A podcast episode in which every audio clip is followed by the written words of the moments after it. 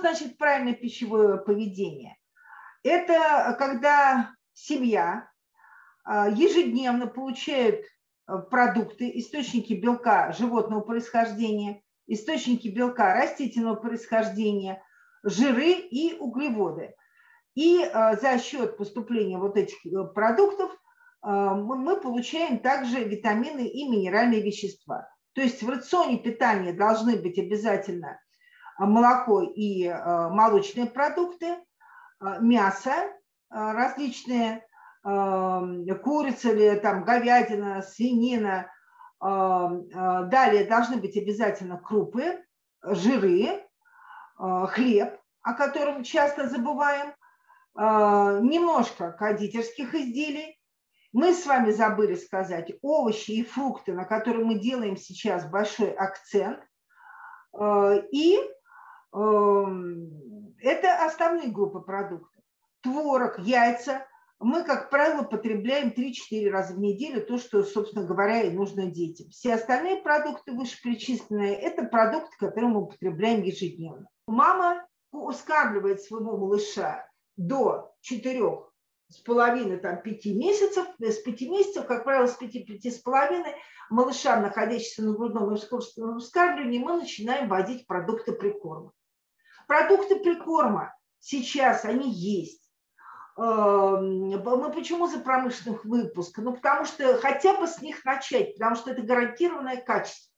Понятно, если мама живет э, где-нибудь в экологически чистом районе, она может готовить сама. Но если мама живет в мегаполисе, в больших городах, то желательно, конечно, начинать с, с продуктов прикорма промышленного выпуска. Они есть.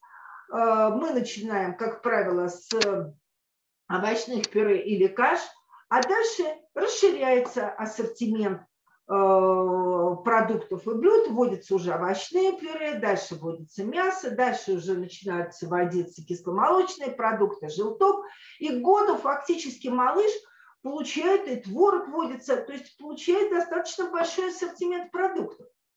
Но если есть грудное молоко, мама продолжает его кормить молоком после того, как она его покормила, э, покормила основными, основной едой. А, а, сначала, пока объем кормления еще не высок, то есть вводится прикорм э, постепенно, ведь мы начинаем фактически слезание, потому что ребеночек попробовал продукт.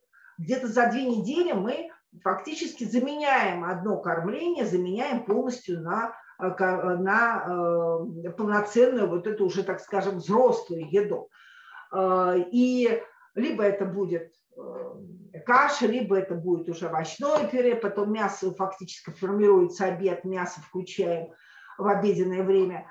То есть э, формируем обед, э, и пока еще такого формирования полного не произошло, то мы обязательно даем либо смесь после кормления малыша, либо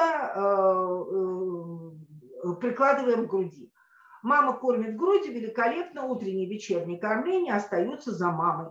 Причем сколько она кормит? Она может кормить и полтора года, год, полтора, это то, что считается оптимальным. А, если мама э, кормит, э, и у нее есть молоко, самое главное, что после полутора лет, э, не просто прикладывает ребенка к груди, там уже молока нет, а молоко у мамы есть, это не всегда, в общем-то, не всегда бывает, то можно сохранить кормление, в общем-то, и до двух лет.